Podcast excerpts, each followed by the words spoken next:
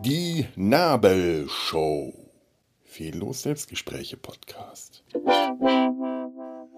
Hallo, guten Morgen, wenn für euch gerade Morgen ist. Wenn nicht, solltet ihr, also äh, thematisch gesehen ist es auf jeden Fall der Morgen. Denn was ich jetzt mache, ist, äh, was ich schon länger Zeit immer wieder mal vorgehabt habe und dann äh, doch immer wieder nicht was dazwischen gekommen ist, die Comic-Vorstellung, die ich schon eine Weile geplant hatte. Das ist die, ja, also eine Fortsetzung meiner alten ähm, Comicreihe Comicstrips am Morgen äh, im Ersatz einer äh, Tageszeitung, die ich ohnehin nie wirklich äh, regelmäßig gelesen habe. Die ein paar Male, dass ich mir hier in Köln eine Tageszeitung morgens zum Frühstück geholt habe oder einmal sogar ein Probeabo äh, versucht habe, das war wirklich lächerlich. Dieses Probeabo kam ähm, verspätet an. Das heißt, einen Tag nach, äh, irgendwie einen Tag vor meinem Urlaub. Oder sowas, ich weiß nicht mehr. Also ich konnte es Gott sei Dank noch äh, äh, stornieren. Es ist lange her und ich erinnere mich jetzt nur noch sehr vage. Ich weiß allerdings, dass die Köln, der Kölner Stadtanzeiger äh, comicmäßig äh, vollkommenes Brachland war und deswegen für mich auch keinen Reiz ausgehabt hat. Denn egal wie viel äh, Tagesnachrichten ich ertrage, wenn ich sie nicht mit einem Comicstrip versüßen kann, dann ist das zu viel, Entschuldigung, Realität. So, was ich heute, genau, die Realität, die, äh, die, die Realitätsflucht, darum soll es heute ein kleines bisschen gehen. Denn ich hatte neulich, ähm, als ich äh, über, über die Peanuts geredet hatte, mit Mary zusammen im Sumpf, äh, kam so ein kleiner Aspekt zur Sprache, nämlich die Fantasiewelten, in die Snoopy sich flüchtet, ähm, die alle in seinem Kopf stattfinden. Und ich habe, hatte damals gemeint, ja, nicht alle, denn sehr viel von dem, was Snoopy so macht, äh, macht er auch in der realen Welt.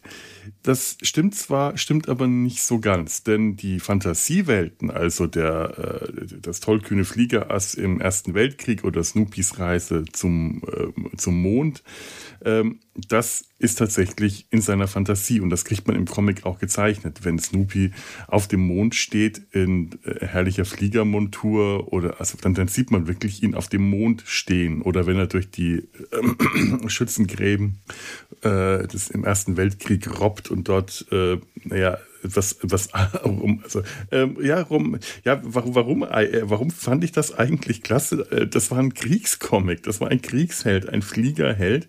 Das war eine Romantifizierung von etwas, was eigentlich nicht romantifiziert werden sollte. Das waren ja, also das Äquivalent wahrscheinlich von Lanzerroman. Ich, ich, ganz eigenartig. Aber dadurch, dass Charles M. Schulz das auf äh, ein, ein viel absurderes Niveau gehoben hat, indem er das einen Beagle, einen Hund erleben lässt, diese, diese äh, äh, äh tollkühne Fliegerheld-Romantik, ähm, der auf seiner Hundeshütte sitzt, den, das Flugzeug sieht man nie, man sieht immer nur die Hundehütte.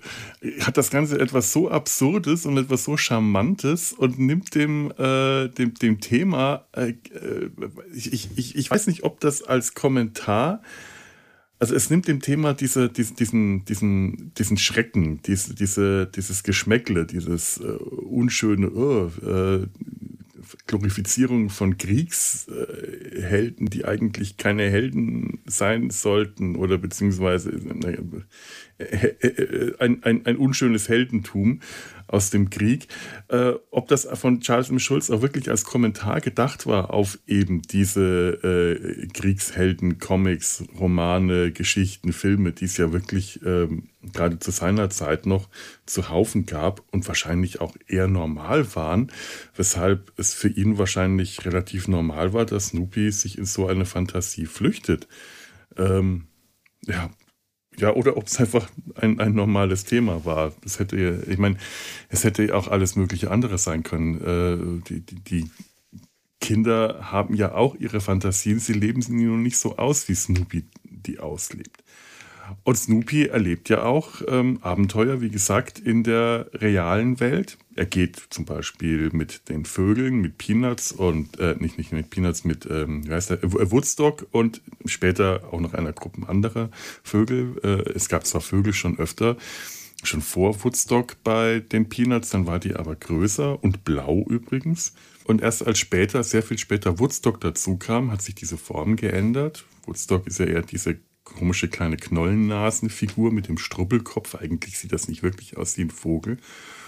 Und nach einer Weile kamen dann wieder weitere kleine Woodstock-artige Vögel dazu. Einer zum Beispiel hieß Oliver, das weiß ich noch. Die anderen hatten, glaube ich, gar keinen Namen. Und das waren dann zum Teil die, zum Beispiel die Pfadfindertruppe, mit der Snoopy als Pfadfinderleiter ähm, irgendwelche Abenteuer in der Wildnis, Trekking-Trips in der Wildnis erlebt hat. Und dann sind die auch wirklich mit ähm, ihren, ihren Pfadfinderhüten und äh, Rucksäcken und äh, Campingausrüsten durch die Gegend gezogen. Das war dann auch wirklich echt, was die erlebt haben. Auch wenn Snoopy, ähm, ja, aber, aber, auch wenn Snoopy Dinge, die er in echt erlebt, in seinem Kopf ausweitet, sieht man das nicht immer unbedingt. Wenn Snoopy zum Beispiel Eishockey spielt, dann tut er das in den Comics auf dem kleinen Vogelbart äh, von Woodstock.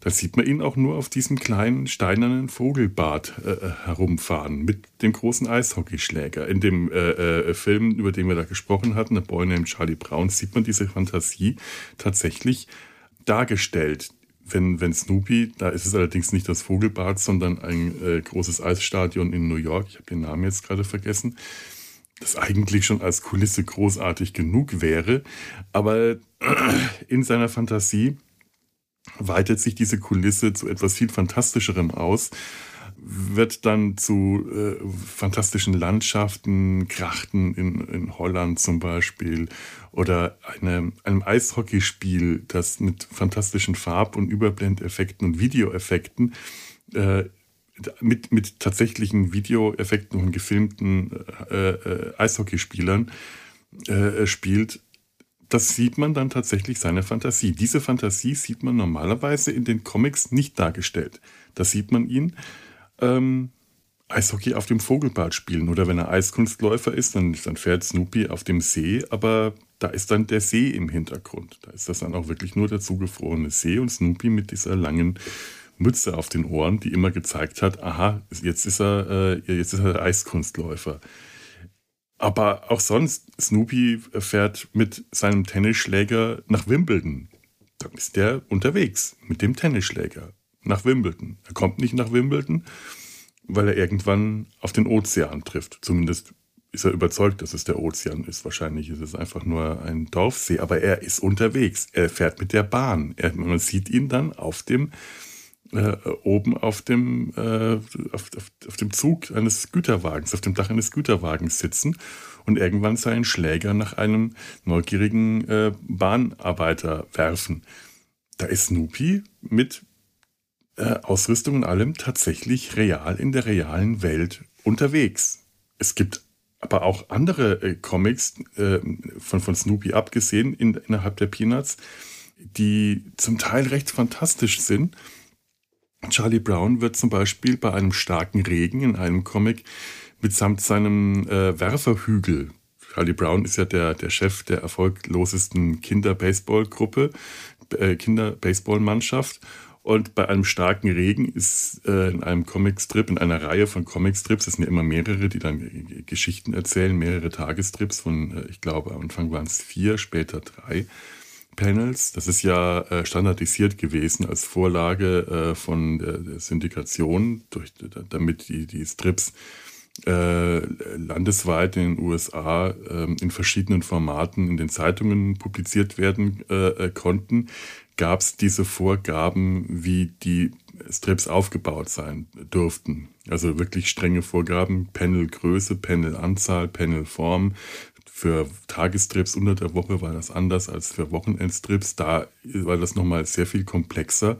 Da komme ich vielleicht später nochmal dazu, wenn ich zu Kelvin und Hobbs komme. Wenn ich dazu komme, ist auch schon wieder viel zu lang. Ich wollte eigentlich nur kurz ein paar Minuten erzählen. Ich hatte gar nicht so vor, viel so vor, darüber zu reden. Na gut, ähm, aber in, in, in einer dieser mehr äh, Strip-Geschichten wird äh, Charlie Brown mitsamt seinem Werferhügel abgetrieben. Es regnet so stark, dass der Werferhügel nicht irgendwie weggeschwemmt oder sich auflöst, sondern dass der gesamte Werber Werferhügel, auf dem Charlie Brown sitzt, davon treibt. Und dann treibt er auf dem Wasser davon das, ist, das hat, das hat äh, Hochwasserfantasien. Ob das jetzt tatsächlich real passiert ist oder nicht, innerhalb dieser Comicwelt ist schwer zu sagen, aber es ist extrem fantastisch. Das ist eigentlich etwas, was eher Snoopy passieren sollte, denn den Peanuts passieren diese absurden Geschichten eigentlich in der Regel nicht, aber hin und wieder passiert es eben auch. Dazu komme ich jetzt zu einem der Comics, den ich vorstellen möchte. Ich hatte gerade ähm, Calvin und Hobbes erwähnt. Ich glaube, da komme ich, ja, ja, bleiben wir kurz noch bei Calvin und Hobbes. Das kennt ja jeder. Bill Watterson, Calvin und Hobbes, auch eine der ganz großen Comicstrips-Reihen äh, ähm, aus den 90ern, glaube ich. Das lief nur zehn Jahre lang. Äh, dann hat äh, Bill Watterson den Strip eingestellt, hatte äh, an, in langen Streiten, in langen Rechtsstreiten die Rechte an seinem Strip behalten können an seinen Figuren, hatte verfügt, dass der nicht weitergeführt wird von anderen Zeichnern. Was ich ziemlich gute, korrekte Entscheidung finde, gleichzeitig natürlich auch eine äh, äh, etwas traurig, denn der Strip ist halt nicht mehr weitergeführt worden. Und heute ähm, ist der ganz häufig einfach schon in Vergessenheit geraten. Also zumindest kommt mir das so vor. Er ist einer der ganz, ganz großen Comicstrips gewesen. Kreativ wie zeichnerisch und nach dem, nach dem 10-Jahres-Run war es das. Bill Watterson hat auch dadurch, dass er die Rechte erworben hat und behalten konnte, auch verfügen können, dass es kein Merchandising gab. Er wollte nicht, dass. Ähm, ja, er hat äh, mal gesagt, äh, Calvin ist ein, äh, eine Comicfigur. Der lebt in Comicstrips, aber nicht auf Tassen. Und äh, dementsprechend gibt es kein Kelvin und Hobbes Merchandise. Solltet ihr irgendwelches haben, dann ist das unautorisiert. Also ihr wisst Bescheid, habt ihr eine Kelvin und Hobbes Tasse, dann seid ihr äh, Kriminelle der übelsten, äh, der, der, übelsten Sorte.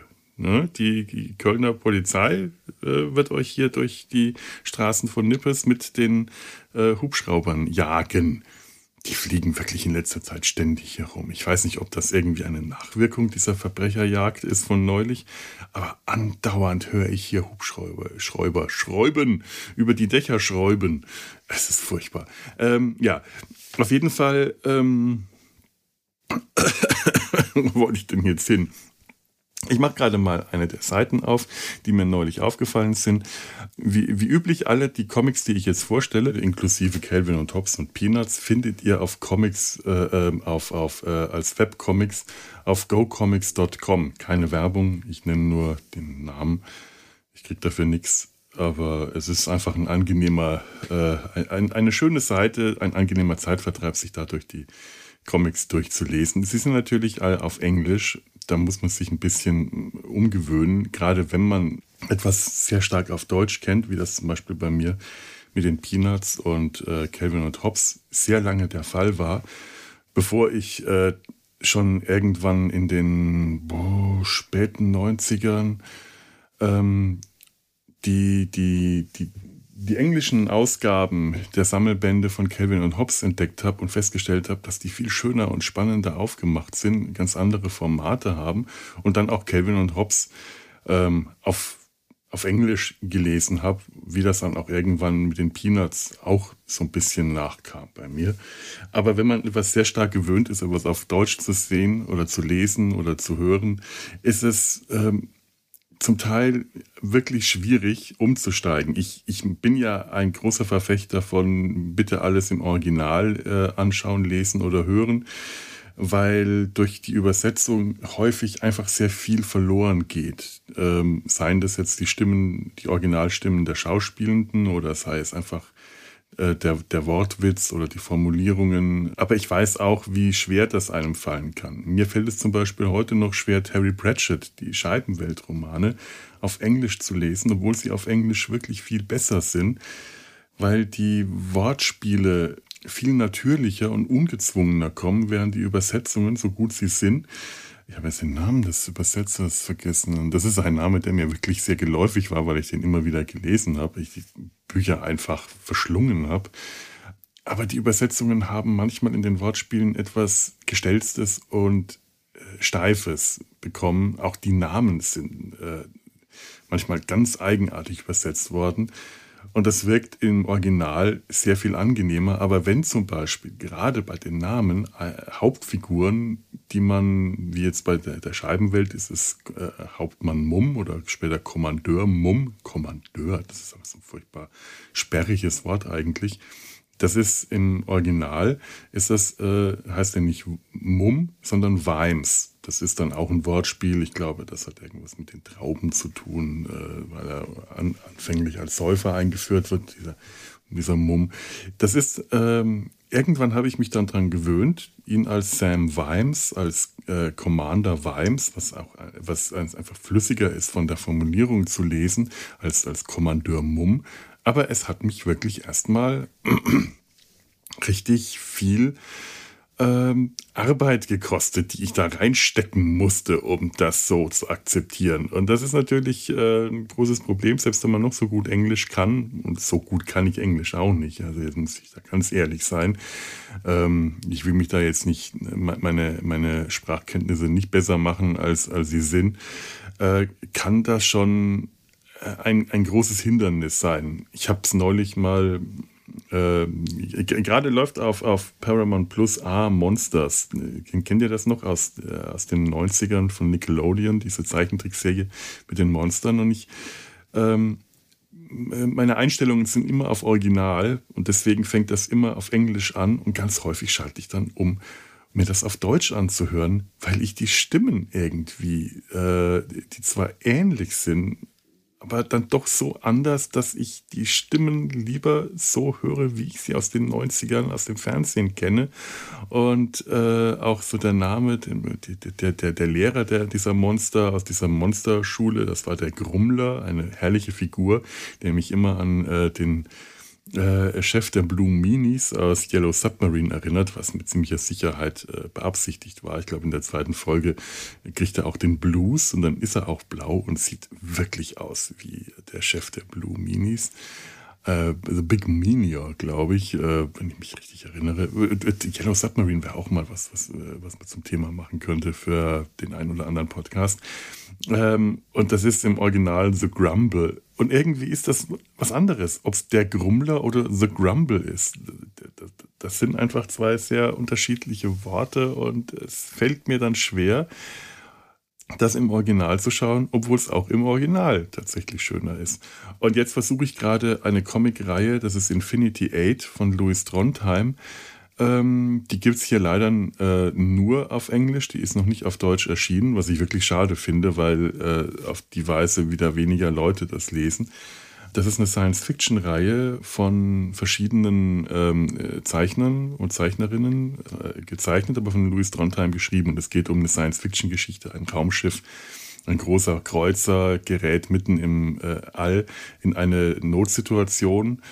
Und der Kapitän des Kreuzers, eines der verrücktesten Aliens, das ich überhaupt je gesehen habe, hat die Möglichkeit, die Realität achtmal, äh, beziehungsweise die Zeit achtmal jeweils um acht, nach acht nach kurz vor Ablauf von acht Stunden wieder zurückzusetzen. Das heißt, acht verschiedene Durchläufe zu starten, um dann letzten Endes, ich weiß nicht, sich für einen entscheiden Durchlauf und an dem geht es weiter oder einfach den letzten Durchlauf dann äh, zu verwenden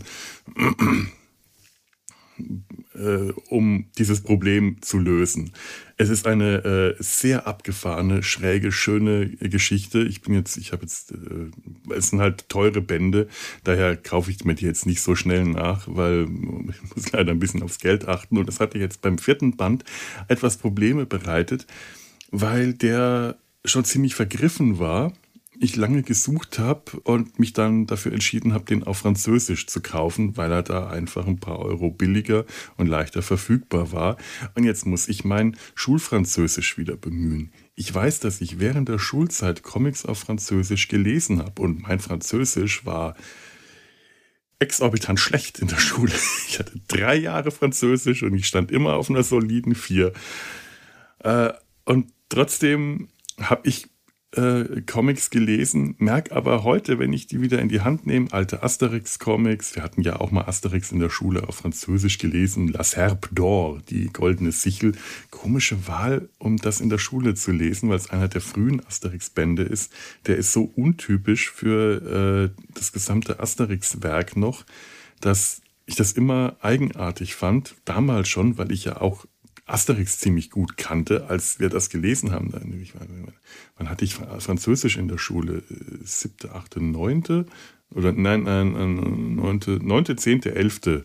So, da äh, konnte ich das wirklich schon ziemlich gut einschätzen. Hätte man mir das in der fünften Klasse oder sechsten Klasse, als wir da äh, Asterix äh, et Normanni auf Latein gelesen haben, war ich, weiß ich nicht, ob ich mich da äh, so als Asterix-Kenner dann ähm, hingestellt hätte, obwohl ich Asterix tatsächlich kannte. Das war einer der frühesten Comics, den ich überhaupt kannte. Mit dem habe ich das Lesen gelernt. Die Comics waren bei meiner Oma alle. Äh, und äh, Asterix habe ich wahrscheinlich als Comics gelesen, bevor äh, Asterix kam in meiner persönlichen Entwicklung noch vor Mickey Mouse und Fix und Foxy. Aber ähm, wie komme ich jetzt da gerade drauf? Ach ja, Asterix auf Französisch habe ich dann ein, zwei Bände das kann ich auch tatsächlich gerne lesen, weil ich die Comics auf Deutsch gut kenne. Spirou habe ich einige und einige andere und äh, merke aber, wenn ich das jetzt heute ähm, Comics auf Französisch lese, dass ich wirklich Schwierigkeiten habe, wieder reinzukommen. Es ist zu lange her. Zum Teil ist dann für mich auch sind die Formulierungen wieder zu schwer zu verstehen, weil ich sie nicht mehr gewohnt bin. Und das kann natürlich mit einer Sprache wie Englisch ganz genauso passieren. Das heißt, wenn ich jetzt euch hier gocomics.com ähm, äh, empfehle, kann das sein, dass ihr das aufmacht und denkt, ach nee, Englisch, wirklich früh morgens liest der englische Comics, das ist mir jetzt zu blöd. Dass das tatsächlich als ähm, reiner Spaß, Unterhaltungseffekt für euch vielleicht einfach überhaupt nichts ist, weil ihr genau aus dem Grund die Comics dann nicht lesen wollt. Das ist schade, aber ich kann es euch natürlich nicht verdenken. Ich würde euch natürlich trotzdem wünschen und empfehlen, dass ihr der ganzen Sache ein, äh, dass ihr es trotzdem versucht.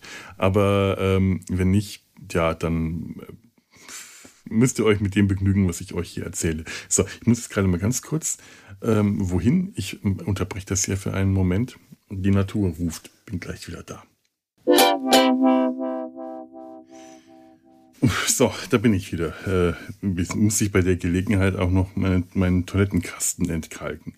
Äh, wenn, man, wenn, man, nie bei der Sache bleiben kann. Aber entkalken ist in Köln eh, das, das kann bei dem harten Wasser sich schon fast zu einem Hobby entwickeln. Also es ist nervig und gleich dann noch Kaffee machen und plötzlich fällt mir ein, ach Gott, ich habe da noch, das Mikro läuft noch weiter. Meine, also, äh, ja, äh, die, die, die Aufmerksamkeit, äh, die, die Konzentration lässt in letzter Zeit auch wieder stark zu wünschen übrig.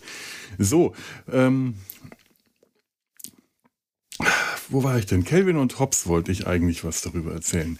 Ja, ähm, über die, die Realitätsflucht in Kelvin und Hobbes. Ich hatte neulich einen äh, äh schönen Comic letzten Sonntag aufgemacht, den äh, ähm, Sonntagscomic vom 27. August 23. Also äh, schauen wir hier nach dem Datum, müsste das 19, eigentlich 1993 sein, aber das kommt mit den, äh, das ist äh, der, der, der Comic, der nicht 23 äh, gezeichnet wurde, sondern 23 ähm, ja, online gestellt. Aber tatsächlich, wenn ich das richtig sehe, ist es der, äh, kann das sein? 27. August 93 ist wahrscheinlich kein Sonntag gewesen. Egal.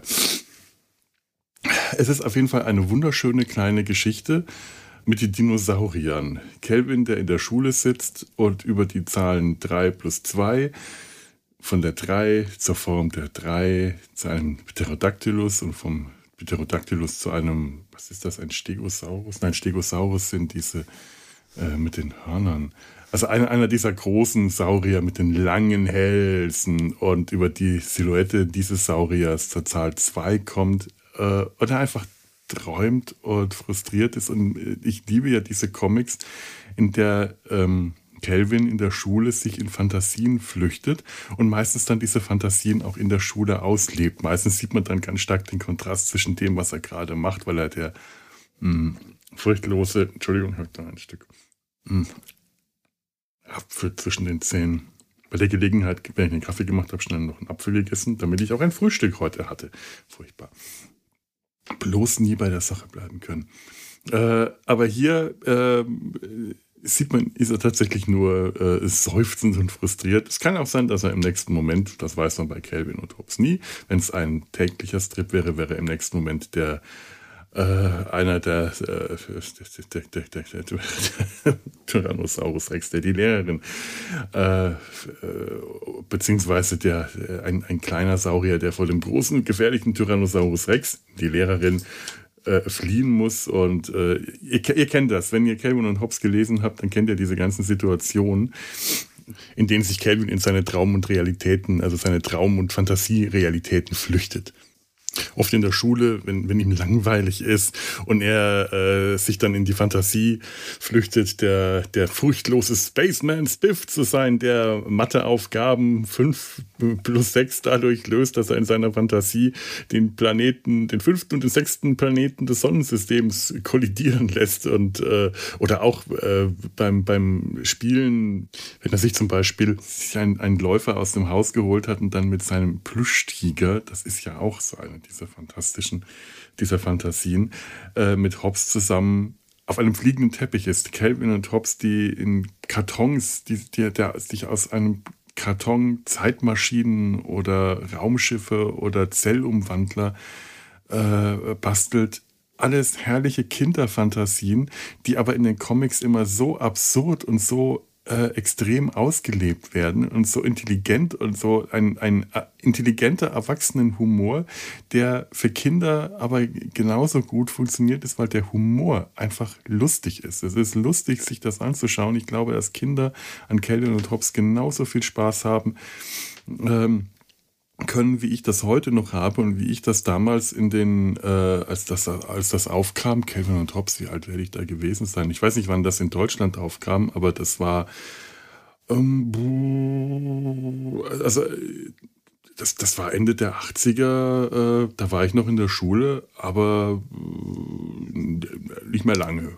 Äh, und das war ein großer Kult. Und das Schöne an diesen kleinen schmalen Alpen, die, die es damals noch gab, sind, also wie auch die Peanuts und Garfield, gibt es ja in diesen schmalen, breiten, diesen äh, äh, breitformatigen Alben, die konnte man ganz toll unter der Schulbank lesen, weil die nicht viel Platz weggenommen haben. Hm. Und das habe ich dementsprechend auch ähm, äh, fleißig getan.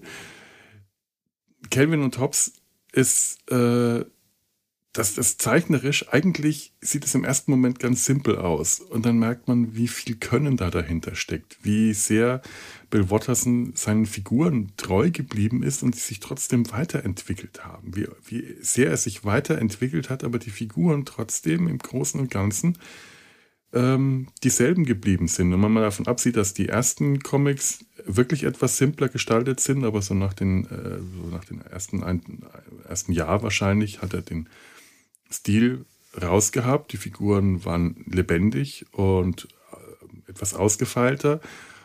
Ähm, blieb er dabei und trotzdem wurden die Comics zum Teil unglaublich opulent. Dieses, dieser Comic hier mit den Dinosauriern, der ist fantastisch. Der ist fantastisch von der Bildgestaltung, der ist fantastisch von den Bildausschnitten. Die Dinosaurier sind so unglaublich schön gezeichnet, wie Bill Watterson mit Tusche, mit Tusche, Feder und Pinsel umgehen konnte, ist sagenhaft. Allein wie Bill Watterson in seinen Comic Licht und Schatten einsetzt. Äh, immer, äh, immer ganz starke äh, Schwa äh, Kontraste, Schwarz-Weiß-Kontraste, weil er ja ähm, weil er nicht in dem Sinne schraffiert hat, sondern Schatten wirklich als schwarze Tuscheflächen eingesetzt hat. Das ist so großartig.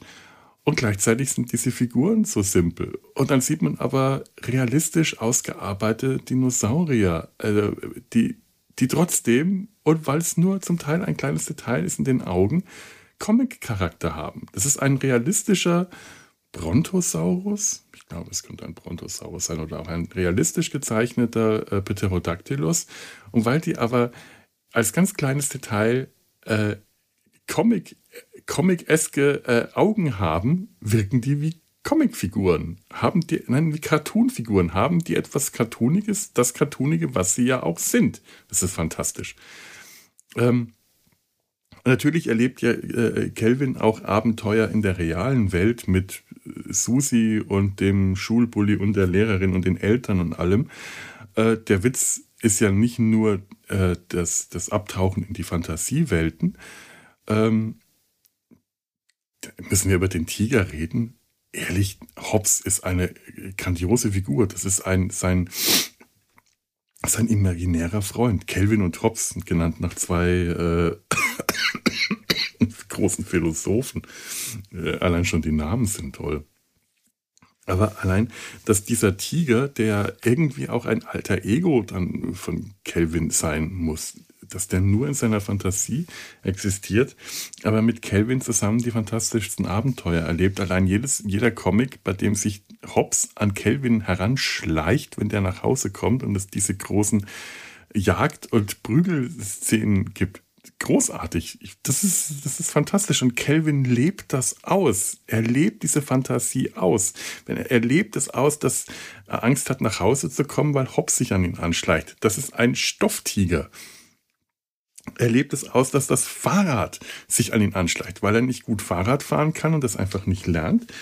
Ähm, ist das Fahrrad in seiner Fantasie ein böses Fahrrad, das versucht, ihn umzubringen. Das, das, das lebt er alles aus. Es ist alles für ihn, für ihn ist das wahrscheinlich alles real oder sehr viel real. So real wie halt Kinderfantasien auch für Kinder sind, die äh, da, da noch viel mehr darin aufgehen können, auch wenn sie wissen, dass das nicht echt ist. Aber äh, den, für, für Kinder ist diese diese Grenze zwischen Realität und Fantasie, ähm, wie soll man das sagen, die, die, die, die, die verschwimmt mehr. Natürlich wissen Kinder, dass es eine Fantasie ist, wenn sie sich für Piraten oder äh, Superhelden halten und das spielen. Ähm, sie wissen, dass sie in der Realität das nicht sind, aber sie spielen das mit sehr viel mehr Überzeugung und lassen das viel mehr in, ihren, äh, in ihren Alltag einfließen. Das ist das, was wir Erwachsenen so nicht mehr können. Da müssen wir dann schon äh, Cosplay betreiben und in äh, Lab-Gruppen gehen. Im Alltag macht das doch keiner von uns mehr, dass wir uns für Superhelden halten. Geh doch mal, äh, halt dich mal als Superheld und nur mit einer Minimalkostümierung sich ein Cape umbinden und dann auf die Straße gehen. Das Ausspielen. Nein, aber Okay, Kinder machen das vielleicht auch nicht. Ich weiß es nicht. Habe ich jetzt zumindest schon lange nicht mehr hier in Köln-Nippes gesehen, obwohl es da viele Kinder gibt. Aber ich achte auch nicht so sehr darauf, was die Kinder ja machen. Es ist jetzt nicht so, dass ich da jetzt so Kinder beobachte. Das wäre creepy und auch keine so tolle Beschäftigung. Um ehrlich zu sein, die grässlichen Plagen anderer Leute sollen äh, bitteschön die Beschäftigung anderer Leute bleiben, also nicht meine. Ähm, auf der, bei der Sonntagsseite fällt mir das übrigens wieder auf. Da gab es ja auch diese äh, strengen Vorgaben von der Syndication, dass ein Sonntagsstrip aus einer ganz bestimmten, einem ganz bestimmten Raster äh, folgen musste, damit der auf in verschiedenen äh, äh Zeitungen und Publikationsformen äh, verschieden aufgeteilt werden konnte.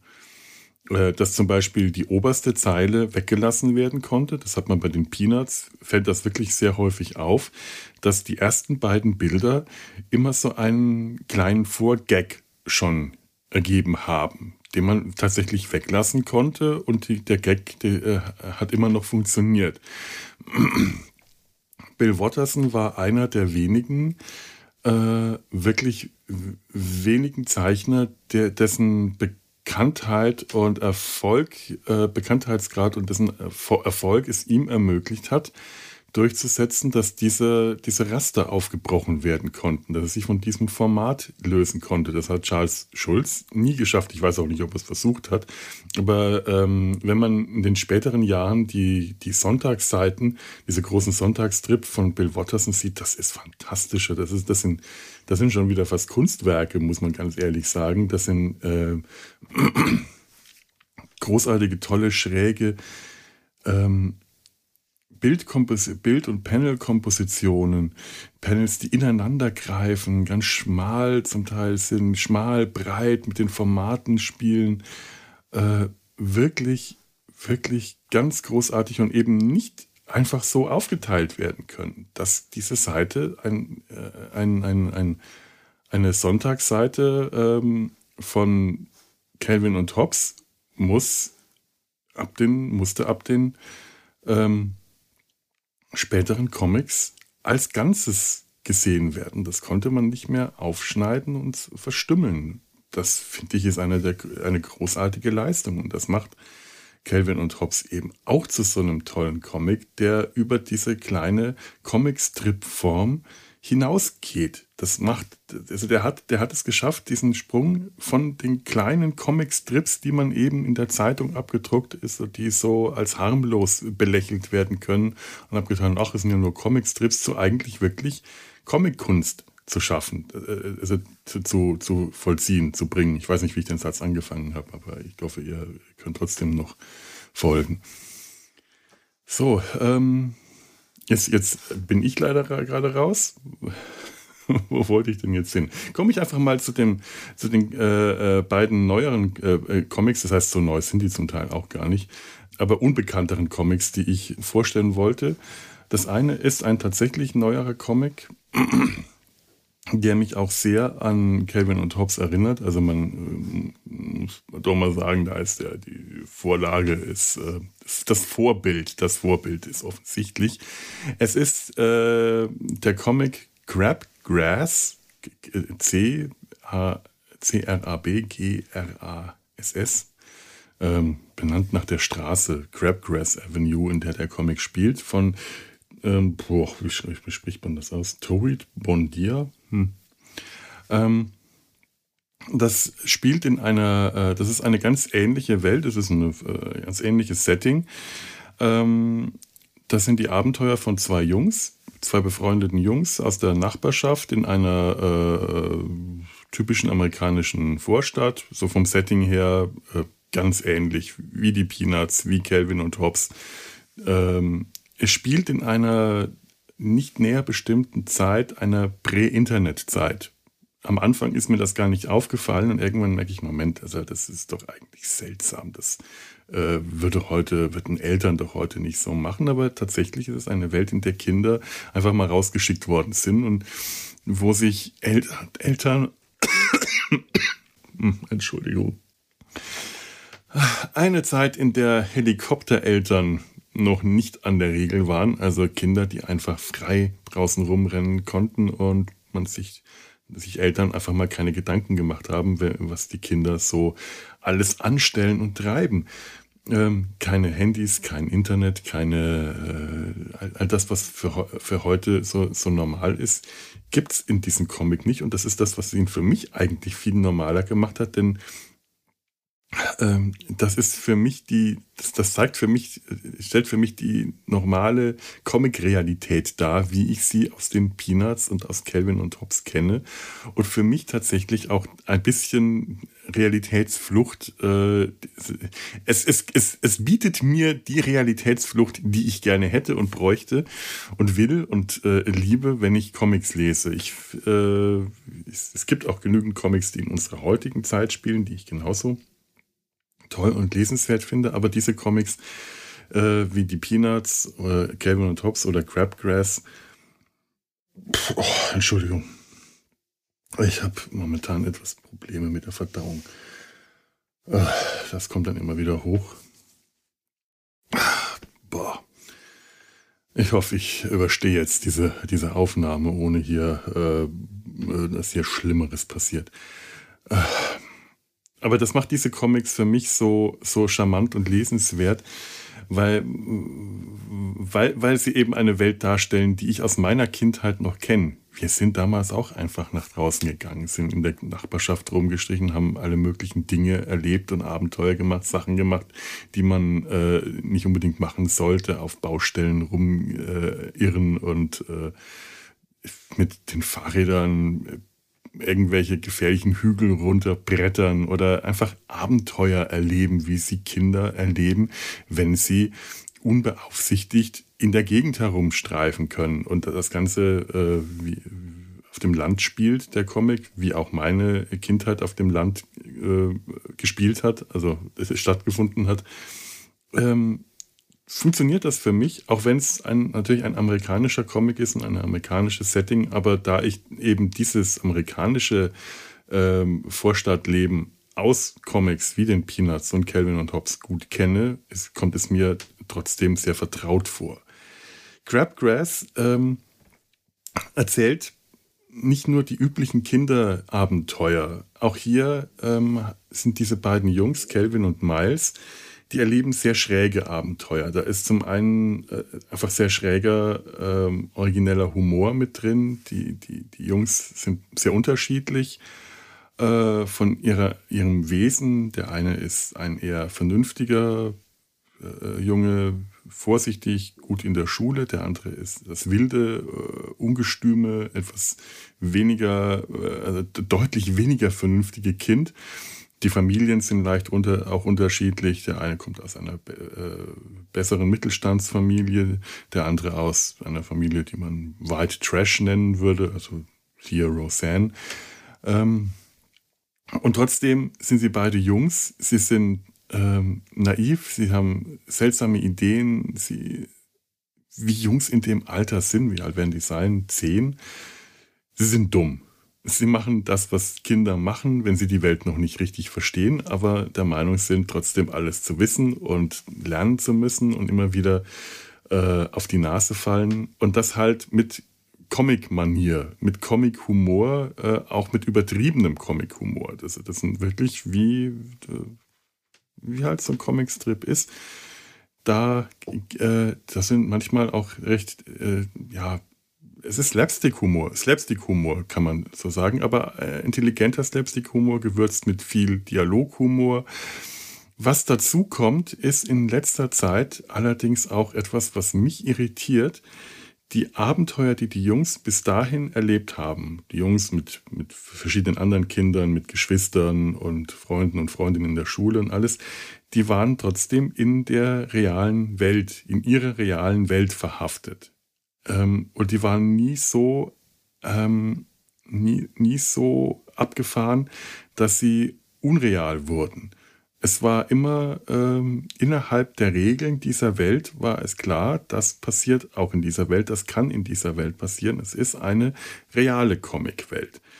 Ähm, es sind auch Dinge in ihrer Fantasie geschehen, aber anders als bei den Peanuts und Calvin und Hobbes hat man das eigentlich eher selten gesehen. Es ist eher selten dargestellt worden. Manchmal, wenn sie Comics gezeichnet haben, das ist auch ein, ein Teil der Geschichte, dass sie, dass die Jungs selber Comics zeichnen, dann kriegt man das angedeutet in den Zeichnungen der Comics, was ihre Fantasie ist. Aber normalerweise ähm, hat es für den Comic vollkommen ausgereicht, die Jungs in ihrer realen Welt zu sehen und deren Abenteuer zu erzählen. Und es ist ein fantastisch witziger Comic. Also ähm, er ist lesenswert. Aber was in letzter Zeit passiert ist, ich habe das Gefühl, der Autor, der auch gleichzeitig der Zeichner ist, Torit Bondier, der sucht sich zu sehr. Der hat den Stil noch nicht richtig gefunden, den äh, Zeichen- und Erzählstil. Auch der Zeichenstil hat sich mehrfach geändert. Auch die Figuren haben sich geändert. Der, ähm, eine der beiden Figuren hieß am Anfang noch anders. Ich gerade vergessen, wie. Miles und vorher hieß er. gute Frage. Irgendwann hat er plötzlich den Namen geändert, weil er der Meinung war, ähm, hieß der denn vorher Owen? Ich weiß es gar nicht mehr genau. Wäre falsch. Die, die, die Zeichnungen haben sich geändert. Also das ist schon eigenartig und irgendwann hat der, ist, wurde der Comic in die Syndication aufgenommen. Das ist dieses Vertriebssystem in den USA, von dem ich ja gerade schon geredet habe. Und auch dann hat sich das Ganze nochmal geändert. Und das ist ein bisschen irritierend, wenn man es als ähm, Comic-Leser gewohnt ist, dass sich eigentlich nichts verändert. Fans sind konservativ. Immer.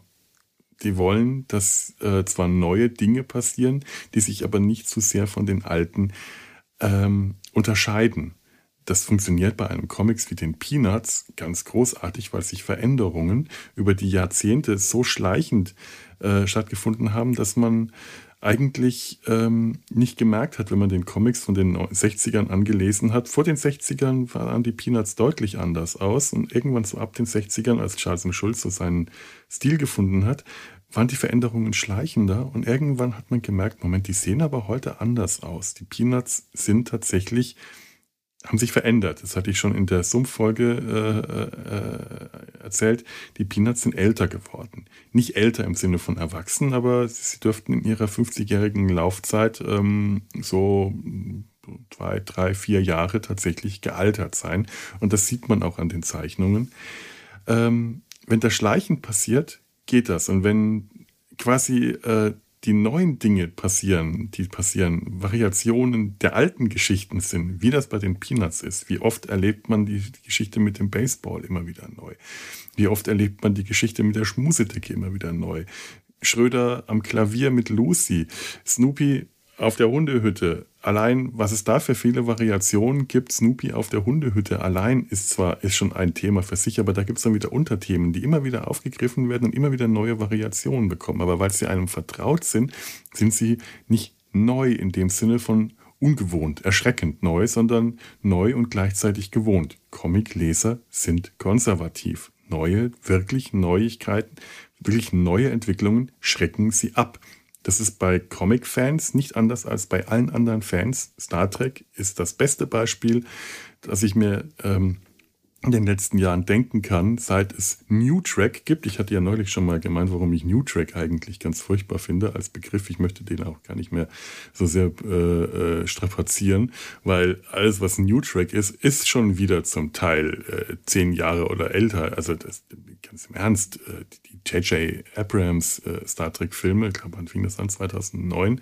Das war New Track. Das ist, das ist lange her, 2009. Das wird als New Track empfunden.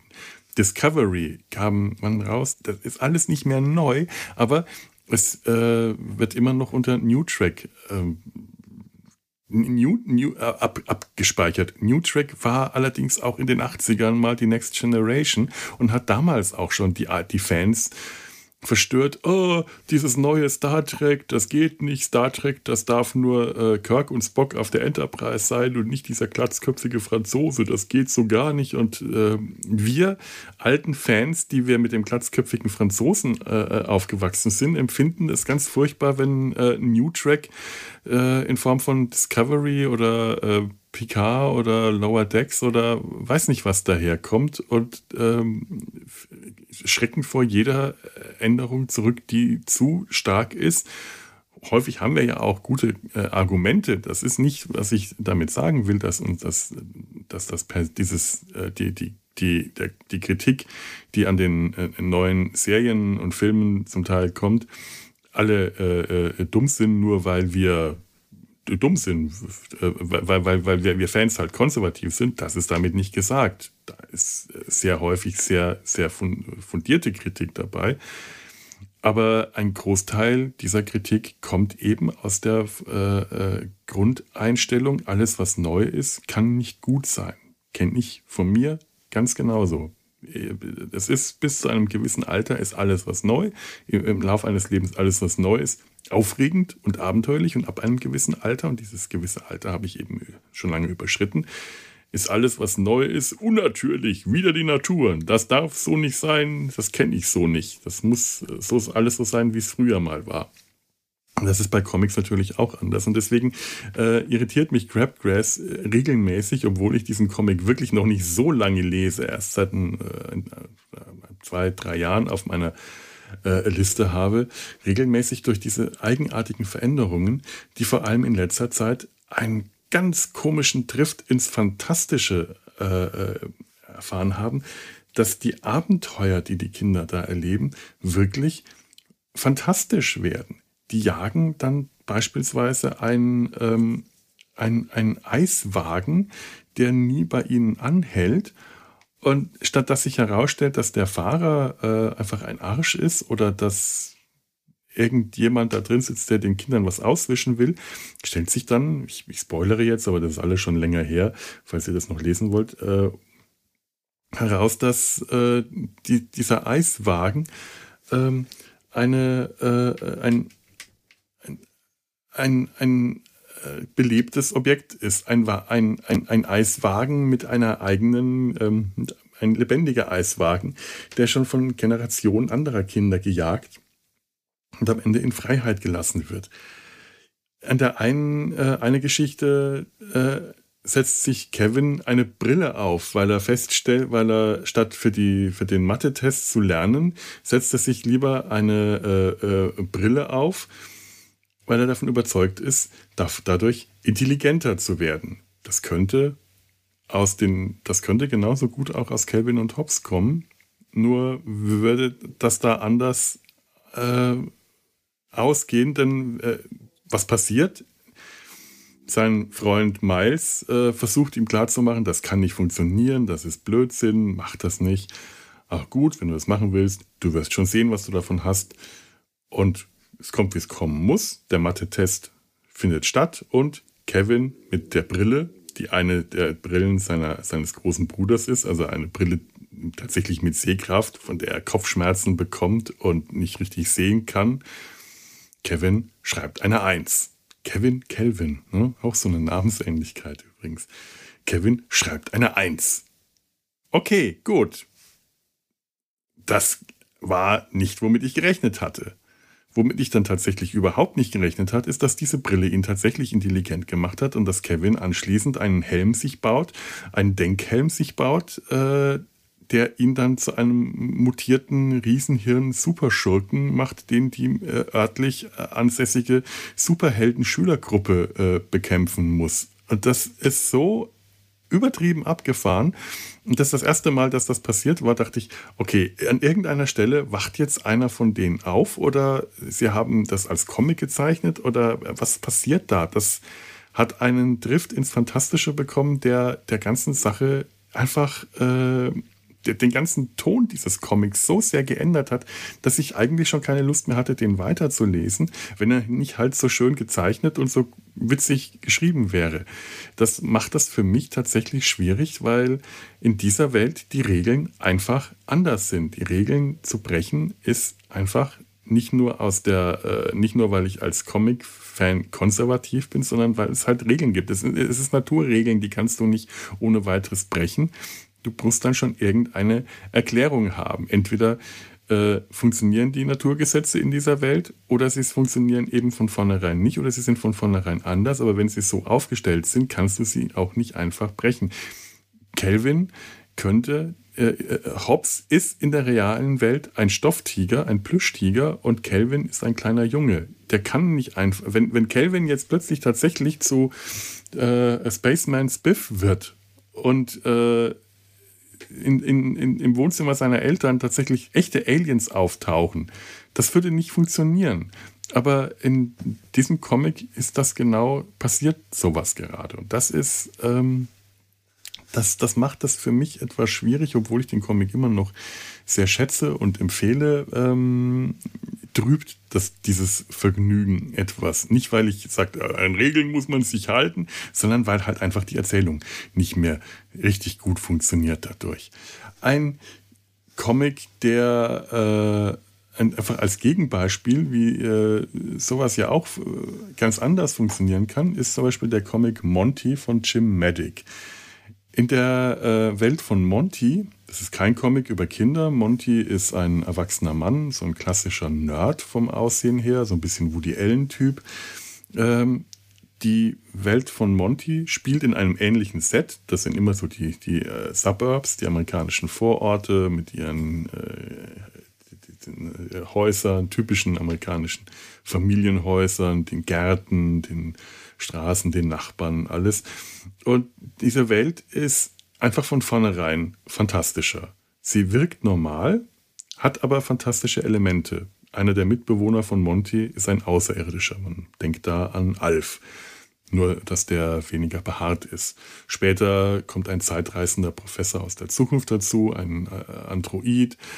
Gleichzeitig hat er aber auch ganz einfach ganz normale Freunde und Freundinnen, ganz normale Nachbarn. Ähm, einer seiner Freunde, äh, Moondog, ein ganz typischer äh, Schlopp. Ein, also so, so ein schlampiger Typ mit einem, äh, im Hawaii-Hemd, der in einer schlampigen Wohnung haust, äh, der hat einen Mitbewohner, der ist ein Vogel. Das heißt, eigentlich hat er einen Papagei. Dieser Papagei hat selber einen Mitbewohner, von dem der Papagei sich gestalkt fühlt. Er stellt, wer ist der Mitbewohner? Das ist der kleine Vogel, der in dem Spiegel in seinem Käfig lebt. Das Faszinierende an diesem äh, äh, äh, Papagei Pilsner, er kann sprechen. Na gut, er ist ein Papagei, vielleicht liegt es einfach daran. Die Katze von Monty, Flashy, so eine siamesische Nacktkatze, hat zwar auch sehr viel starke Persönlichkeit und Eigenleben, aber kann nicht sprechen, weil Katzen halt nun mal nicht sprechen können. Der Papagei kann sprechen, weil Papageien sprechen können. Ist, die, die, da ist keine wirkliche Logik dahinter, aber die Logik innerhalb dieses Comics funktioniert nun mal so. Also da sind die Regeln so. Und dieser Papagei ist, obwohl er ein Papagei ist, er ist ein Vogel und er lebt in einem Käfig und äh, macht Dinge, die Vögel machen, hat sein Vogelbart, aber er will halt mehr sein. Er kann sprechen, er ist intelligent und äh, er fühlt sich von, er versteht nicht, dass, also wie halt äh, Wellensittiche, den man einen kleinen Spiegel in den Käfig hält, dadurch Gesellschaft haben, hat auch dieser Papagei Pilsner, nach dem Bier benannt, weil Moondog Biertrinker ist, äh, hat Pilsner einen Mitbewohner, von dem er sich gestalkt fühlt, weil der nur in diesem Spiegel lebt. Äh, auch, auch sonst ganz viele andere äh, Momente, die Zeitreisegeschichten. Äh, es passieren immer, oder äh, Monty wird von ähm, kleinen Miniaturmenschen nachts aufgesucht, am, an sein Bett gefesselt. Oder äh, die Außerirdischen, die immer wieder reinkommen. Oder der, der reiche Nachbarsjunge, der ähm, so übertrieben, extrem reich und äh, abgefahrene Dinge erlebt. All das kann in ein komplett abgefahrenes Fahrwasser geraten. Wirklich fantastisch und schräg. Der ganze schräge Humor li liegt auch darin, dass äh, dies, diese, diese, diese Mischung so gut äh, so gut funktioniert. Dass es eben nicht alles nur fantastisch ist, aber eben auch nicht alles nur normal, dass aber die Fantastik in dieser Welt ähm, beheimatet ist und trotzdem äh, zwar gleichzeitig normal, in dem ähm, Strip von heute ist Monty einfach am Strand, lässt Steine flitschen und neben ihm am Strand steht sein kleiner Androidenfreund. Das wird nicht nur äh, kommentiert, der ist einfach dabei, weil der eben dabei ist. Das ist sein Mitbewohner. Dann gibt es wieder äh, Strips, da wird der Android zum Thema gemacht und es wird thematisiert, warum das eigentlich was Besonderes ist, einen Androiden als Mitbewohner zu haben. Ähm, da funktioniert die Realitätsflucht eben auf eine, äh, in, die Fantastik auf eine ganz andere Weise. Ähm, die, die Charaktere müssen nicht ihre Fantasie einsetzen, um in die ähm, in, in, äh, um ihre Realität zu flüchten, sondern ihre Realität ist eigentlich schon keine Realität. Gleichzeitig gibt es Comicstrips in den, in den Sonntagsstrips, wo auch diese Realität innerhalb dieser Serie nochmal stark aufgebrochen wird. Die Comicstrip, die Sonntagsstrips sind immer etwas Besonderes.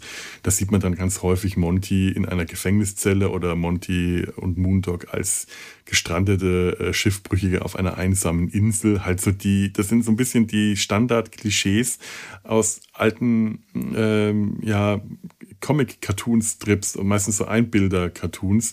Der äh, lustige Schiffbrüchige auf der einsamen Insel, die nur aus einem Hügel mit einer Palme besteht. Kennt jeder dieses stereotype äh, Comic-Bild.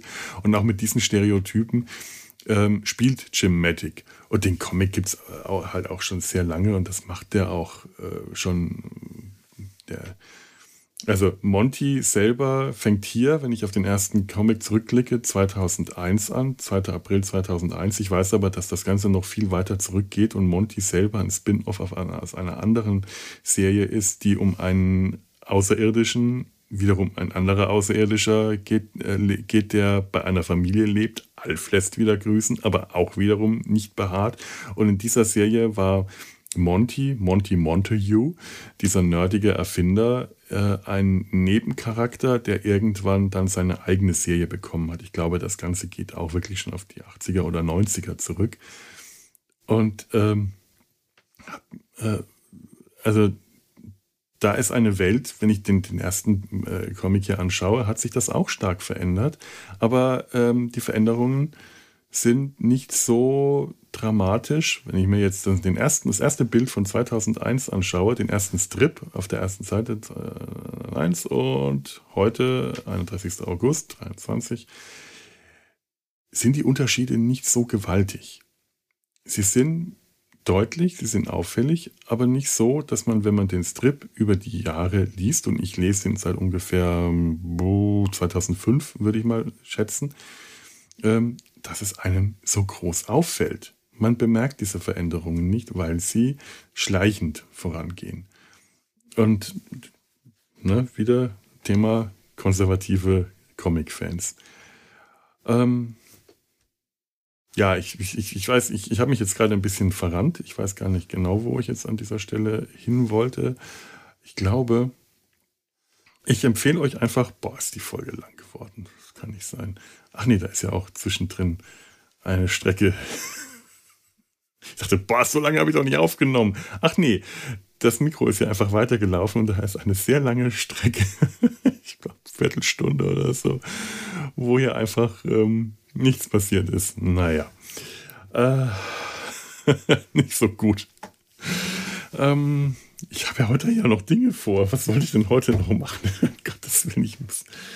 Äh, bevor mir am Nachmittag wieder kotzübel ist, weil sie das momentan nur am Nachmittag ankommt und ich dann wieder nichts da habe, muss ich noch in die Apotheke und mir irgendwas besorgen, damit ich nicht wieder den Nachmittag äh, äh, leidend und sterbend, äh, äh schwansterbend auf dem Sofa verbringen muss. Ich glaube, es liegt gerade momentan daran, dass ich neulich Hühnchen gegessen habe. Gekochtes Hühnchen, ich vertrage ich nicht mal mehr das. Es ist ehrlich äh, ganz übel. Und ähm, ein, ein, ein, ein, ein Hefe, ähm, ein Hefezopf, nicht so, so, so ein Zimtgringel, eine Zimtschnecke aus Hefe. Ganz großer Fehler. So lecker und darf ich auch nicht mehr. Und ähm, bedingt durch die OP-Narbe unter meiner äh, linken Brust, die sich halt immer von links über die, den, den, den Brustkorb rüberzieht und immer wieder Probleme macht, kann das dann passieren, wenn sich das zusammenzieht, dass ich dann tatsächlich Verdauungsprobleme, dass ich dann sauer aufstoße dadurch. Also wenn dann irgendwie gerade ähm, ohnehin Verdauungsprobleme schon da sind, weil ich gerade zu viel Magensäure entwickle und dann diese Krämpfe kommt, dann, äh, dann, dann ist mir so kotzübel, dann sammelt sich Luft im Bauch an, Luft im Darm. Es ist, äh, also man, man fühlt sich, als ob man stirbt in dem Moment. Übelst, wenn einem das noch außen auf der Straße passiert. Ähm, mir wären äh, vorgestern hätten wir fast die Beine unter mir nachgegeben, weil, weil das plötzlich losging. Nicht schön, nicht schön. Und da muss ich jetzt noch irgendwas dagegen tun. Das ist meine Realität, aus der ich eigentlich gerne entflüchten würde. Ich, ähm, tja, dauerhaft lässt sich da, oh, hm, ja, gerade hat sich wieder was getan. Oh. Huh, dauerhaft kann ich da nicht entflüchten, entfleuchen, entfliehen, entkommen, aber vielleicht habe ich mit diesen äh, ein paar Comics, die, wie gesagt, ihr alle auf gocomics.com finden könnt. Äh, was hatte ich vorgestellt? Peanuts, Calvin und Hobbes, Crabgrass und Monty findet ihr alle dort und auch viele andere. Ich muss jetzt Schluss machen. Ah, die Realität ruft. Ich wünsche euch jetzt einen schönen Tag noch und ähm, macht's besser.